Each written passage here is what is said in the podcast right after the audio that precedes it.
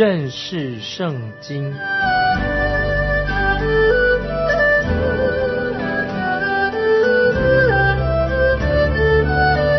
认识上帝的话，把上帝的话带到全世界。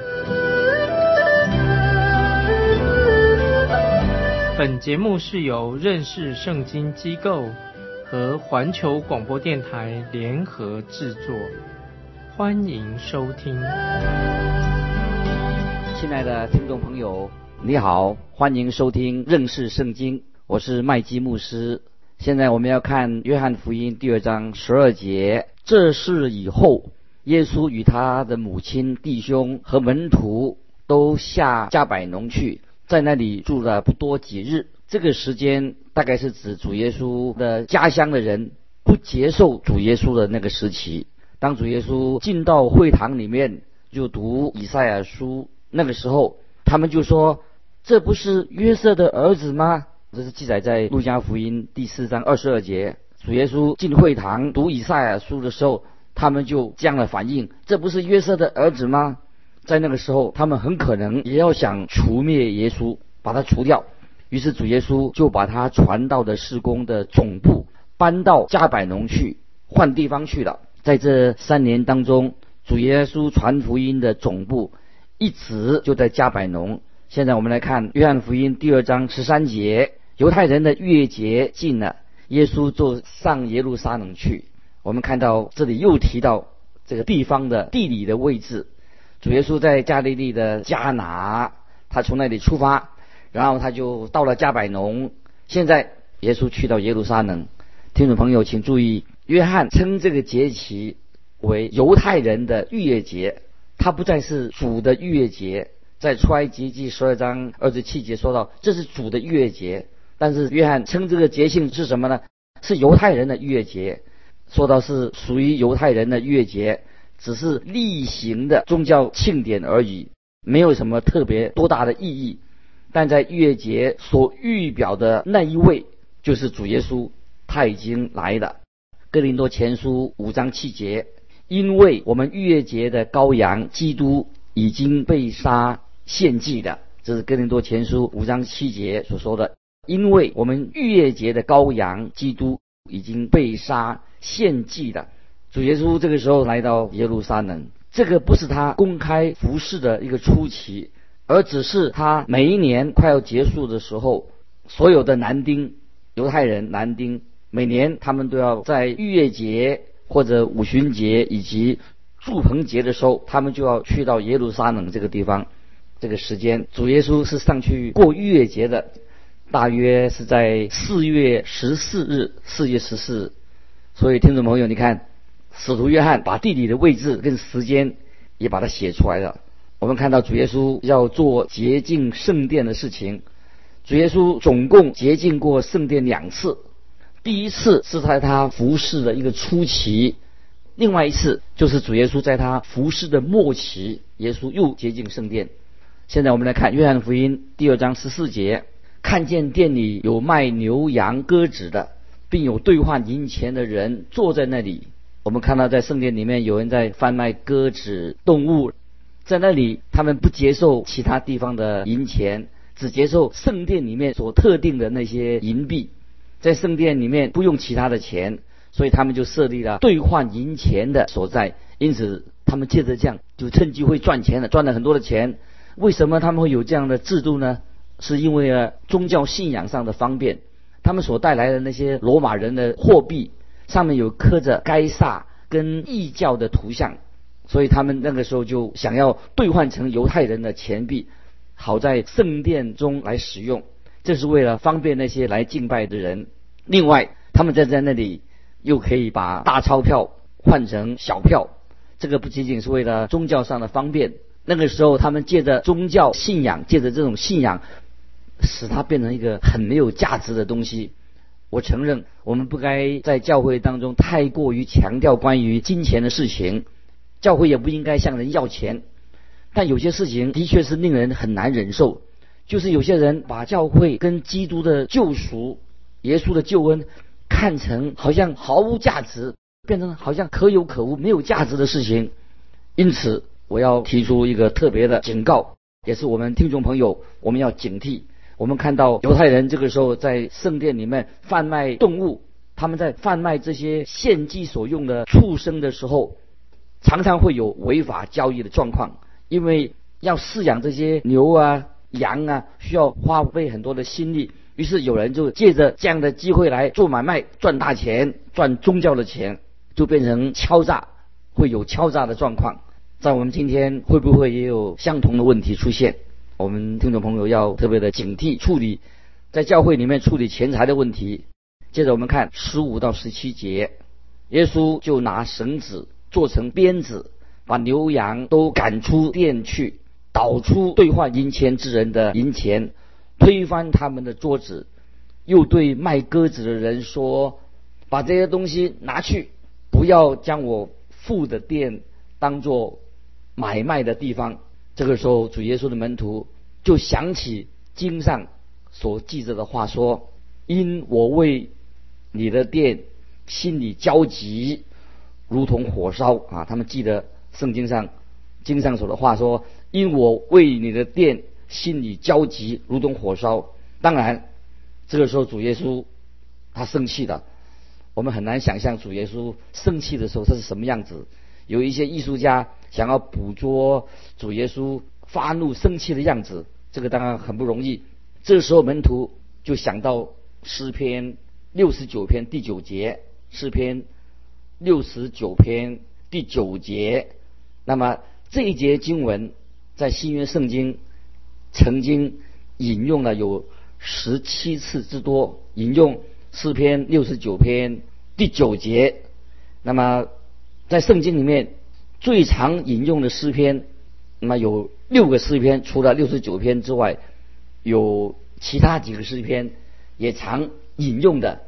在约翰福音里面，比如说十五章二十五节，十九章二十八、二十九节。都是引用了这个诗篇六十九篇第九节，一共引用的六次。那么其他常引用的诗篇，还有包括了诗篇第二篇、第二十七篇、第八十九篇、第一百一十篇以及一百一十八篇，就是有六六个诗篇在新约圣经里面常常引用的。所以这个六十九篇的第九节，一共被引用过。第十七次，一共有十七次之多。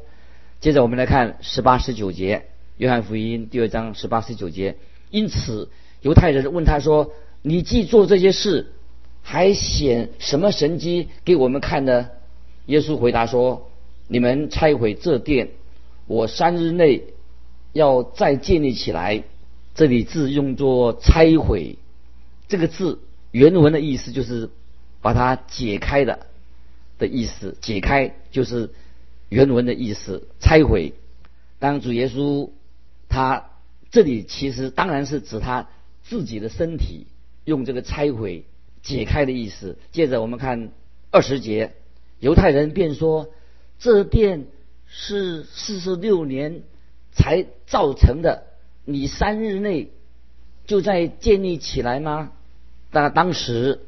这个殿，这个圣殿是指西律的所建造的圣殿，还在建造的过程当中，已经经过了有四十六年之久。这里听众朋友要注意，这里第十四、第十五节，主耶稣提到主耶稣说到的洁净圣殿，这个殿原文的意思是指整个圣殿。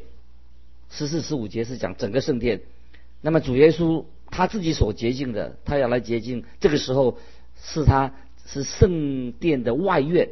主耶稣在第十九节以及在二十节，就是十九跟二十节所用的字，犹太人所用的字是指圣殿的里面。原文不是指那个圣殿的外院，是指原文是指圣殿的里面，包括至圣所。这个字也可以用来。指身体的意思，这个就像在哥林多前书，使徒保罗在哥林多前书六章十九节所用这个字，他所说的六章十九节就用这个字。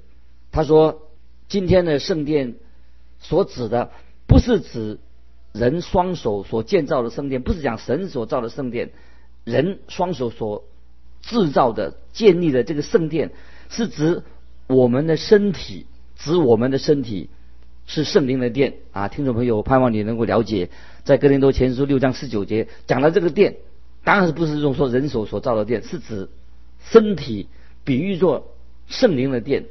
当犹太人就问主耶稣说：“你真的要拆毁这个圣殿吗？”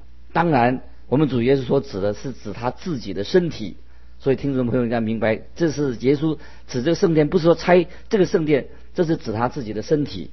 接着我们看第二章的二十一节，二十一节，但耶稣这话是以他的身体为殿。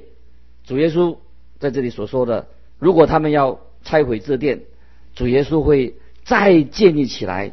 主耶稣所用的这个原文的这个字，在约翰福音里面就一一共用了五次。真正的意思，这个字的意思是什么呢？就是他要意思是醒过来，醒过来。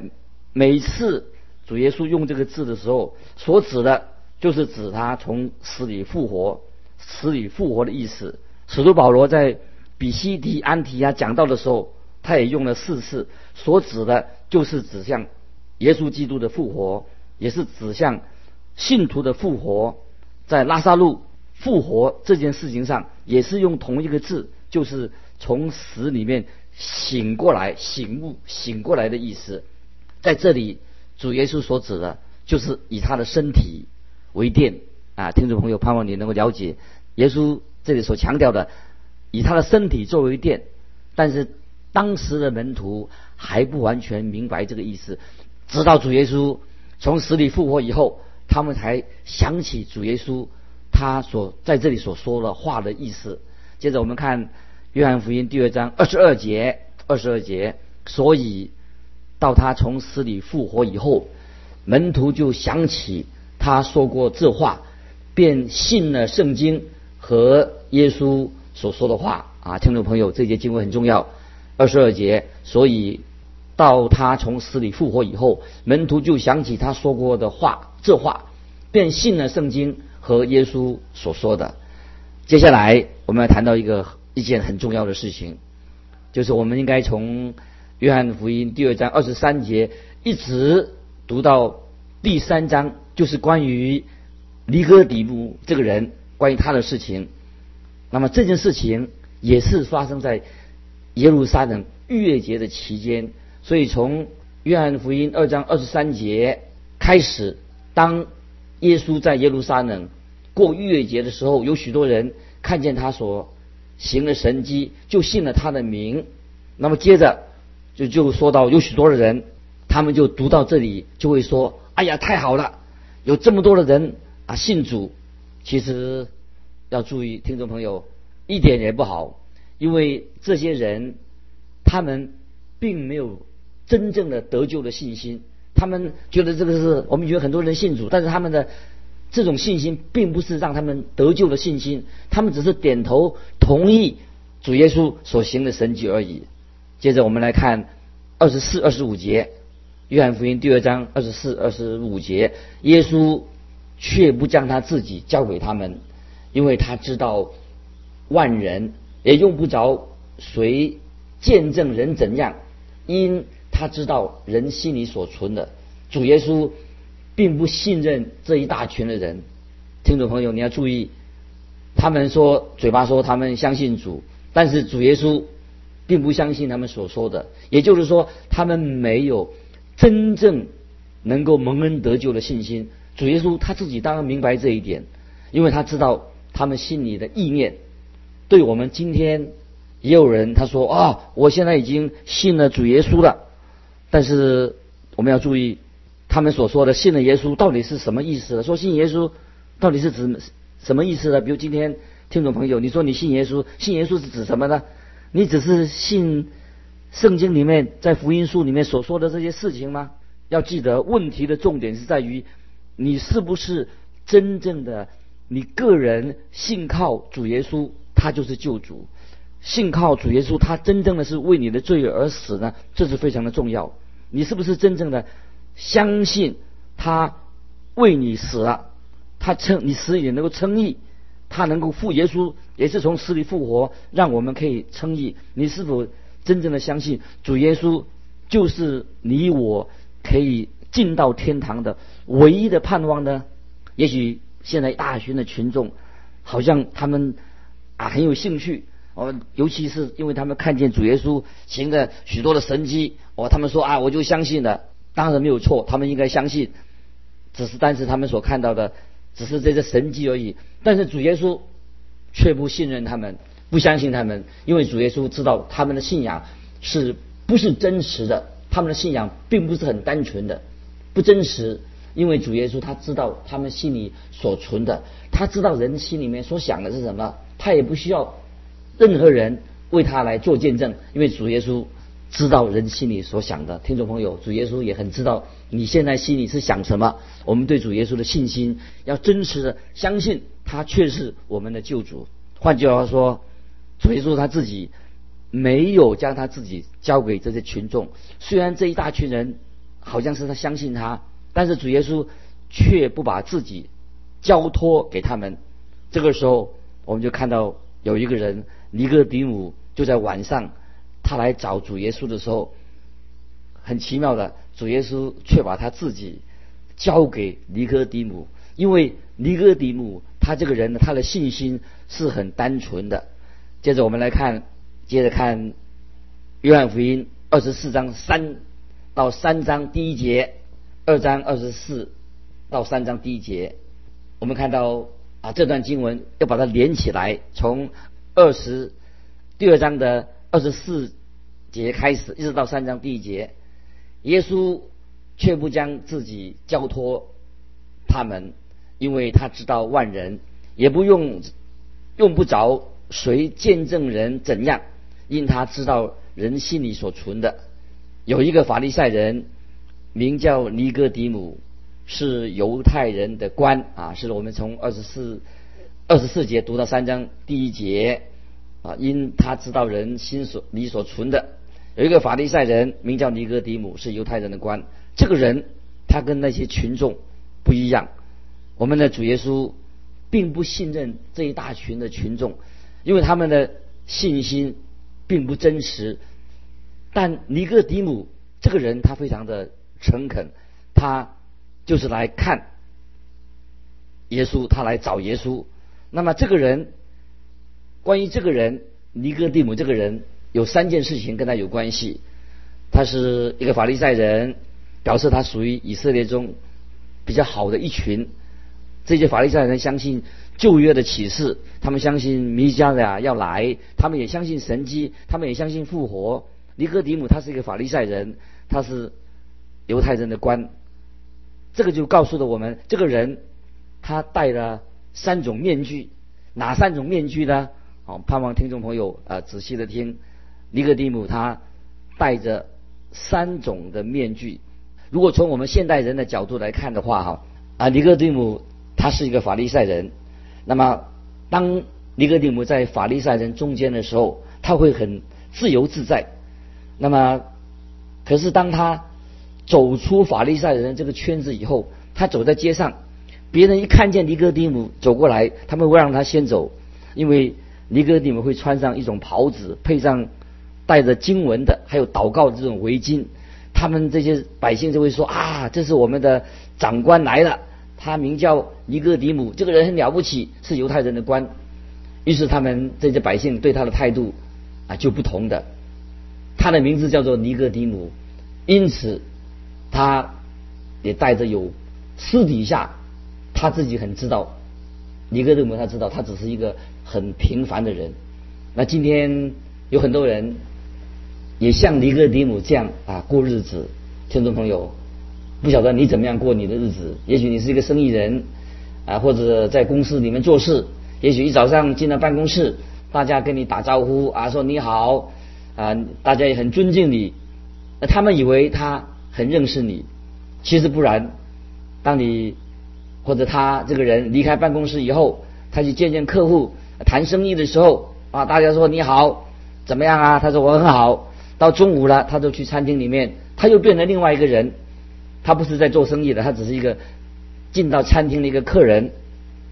后来呢，到了晚上下班了，他就回到他的家里面，外套脱下来，坐在椅子上，他又变成另外一个人。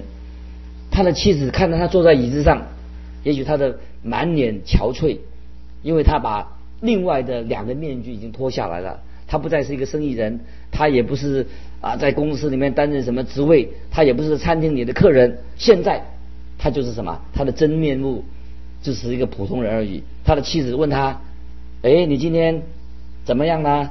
生意好吗？”他就会说：“糟透了。”这个才是啊他的真面貌。这个时候我们看到这里说这个人啊，三章约翰福音三章第二节，这人夜里来见耶稣，说：“拉比。”我们知道你是由神那里来做师傅的，因为你所行的神迹，若没有神同行，无人能行。一个尼哥底母，他本来是戴着一个面具来见主耶稣。他说：“我们知道，我们是指谁呢？当然就是指这一群法利赛人。他以这个法利赛人的身份来见主耶稣，他来找主耶稣，心里面当然对主耶稣很尊敬。他不是一个假冒为善的人，所以尼哥底姆说。”我们法利赛人都知道你是从神那里来做师傅的。我认为他是来主耶稣找主耶稣谈论神国的事情，因为法利赛人他们想就想什么呢？想建立一个国度，好好摆脱罗马帝国的统治，但是他们没办法。这个时候他们看到主耶稣出现了，他到了受到很多人的爱戴，不管他走到哪里，群众都跟着他，所以法利赛人。就想搭一个便车，借用耶稣的光环来想要建立他们所想的自己的国度，但是因为主耶稣他是从加利利乡下来的，他以为主耶稣不懂得跟这些当权者打交道，所以他们就想法利赛人想结合耶稣的力量，他的影响力，所以我们看到尼哥底母。来见耶稣的时候，他承认主耶稣是从神那里来做师傅的，因为主耶稣行了很多的神迹，他们认为他是从神哪里来的。听众朋友，请请注意，从来没有人怀疑过主耶稣他能行神迹，当时人都没有怀疑，不论是主耶稣的朋友或是他的敌人，没有人怀疑过耶稣他能够行神迹，他所行的神迹他们都知道。接着我们来看第三章第三节，约翰福音三章三节，耶稣回答说：“我实实在在的告诉你，人若不重生，就不能见神的国。”我认为尼哥底母来找主耶稣的目的，他本来是为了要谈论神的国度，原因就在这里。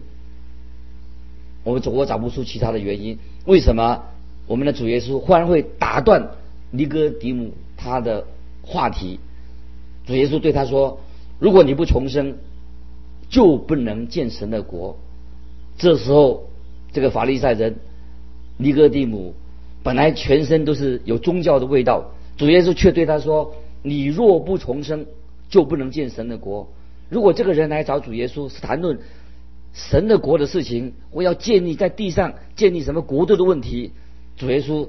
当然会这样的对他这样说话。现在他虽然已经脱下了法利赛人的面具，但他仍然是一个犹太人的官。我们看约翰福音三章第四节，三章第四节，尼哥底母说：“人已经老了，如何能重生呢？岂能再进母腹生出来吗？”